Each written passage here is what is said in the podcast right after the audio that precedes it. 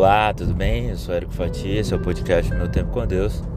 Eu quero compartilhar com você a palavra de Deus que está no livro de Mateus, capítulo 20, verso 16, final da parábola dos trabalhadores da vinhedo. E diz assim o verso: Assim, os últimos serão os primeiros, e os primeiros serão os últimos.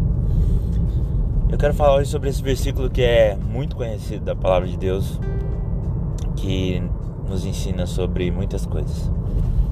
Aqui, Jesus estava contando aos seus discípulos sobre a parábola dos trabalhadores e um senhor então foi algumas vezes durante um dia contratar trabalhadores, uns pelo começo da manhã, outros pelo meio da manhã, outros ao meio-dia e outros à tarde.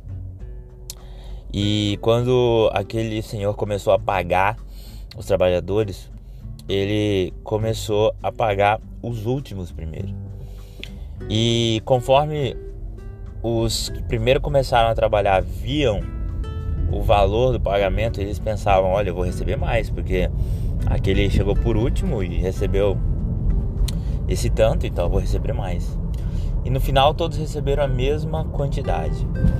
E houve ali uma discussão entre eles, porque eles queriam receber mais, sendo que na verdade o dono da colheita havia prometido o mesmo tanto para todos. E aí fecha esse trecho com o versículo muito conhecido de nós todos, que os últimos serão os primeiros e os primeiros serão os últimos. Bem, esse versículo nos ensina sobre a ordem de Deus não é a nossa ordem. Não sei se você já parou para pensar, mas o ladrão da cruz, que era cheio de pecados, de crimes praticados nas suas costas, foi condenado pela lei processual à época, ele já está no céu. E eu e você ainda não. É...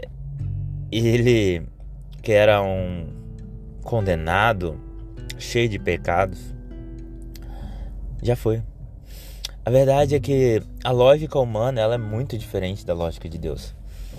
Deus ele tem uma métrica totalmente diferente da nossa.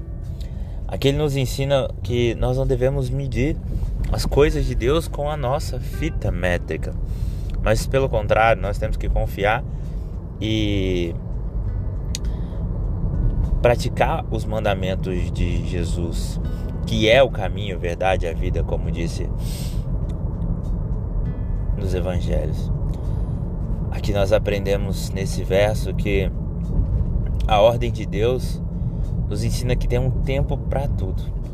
E muitas vezes a gente vê alguém que começou uma jornada depois de nós e talvez já esteja recebendo o prêmio que aquela pessoa tanto almejou e nós ainda não. Eu quero dizer que há um tempo para todas as coisas. E quando ele diz que os últimos serão os primeiros, os primeiros são os últimos, quer dizer que não é na sua hora, não é no seu momento. Nós somos apenas os trabalhadores dessa colheita. E o que ele combinou conosco, ele vai cumprir. Assim como ele cumpriu. Um grande problema do ser humano é, se ficar, é ficar se comparando ao próximo. Eu vejo muito isso, essa frustração de muitos alunos quando se comparam com o próximo. Mas o próximo tem o estilo de vida dele, tem as dificuldades dele, e você tem as suas. E nós não podemos nos comparar com o próximo, nós temos que nos comparar com nós mesmos. Como estávamos, como éramos há um ano atrás, há seis meses, há dois anos, há dez anos, enfim. E com Jesus, claro. Esse tem que ser o nosso, a nossa maior meta, nosso maior exemplo a seguir. Mas nós não temos que nos comparar aos outros. Primeiro, porque nós não conhecemos a vida dos outros. Nós só conhecemos aquele feixe de luz que os outros transmitem para nós. Talvez você conviva com um colega de trabalho há anos e você tenha uma visão do que é a vida dele, você só tem aquela visão que ele te transmite. Assim como vemos nas redes sociais as fotos, os vídeos das pessoas, nós só temos aquela visão do que é a vida das pessoas, mas não sabemos o que acontece de fato por trás das redes sociais.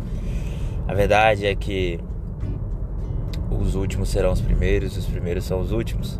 Nos ensina sobre o tempo de Deus, a promessa de Deus e sobre a métrica de Deus, que não é a nossa métrica. A gente precisa confiar mais em Deus. O que ele nos prometeu, assim como aquele Senhor prometeu aos trabalhadores, ele vai cumprir.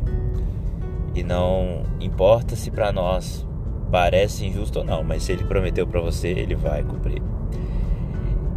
Não vamos nos comparar com as pessoas que estão ao nosso redor, porque cada um tem uma promessa diferente. Cada um tem o seu tempo de vida diferente. Que Deus te abençoe, que eu e você possamos aprender dia após dia que a vontade de Deus é boa, perfeita e agradável. E o que ele nos prometeu, ele vai cumprir no momento certo.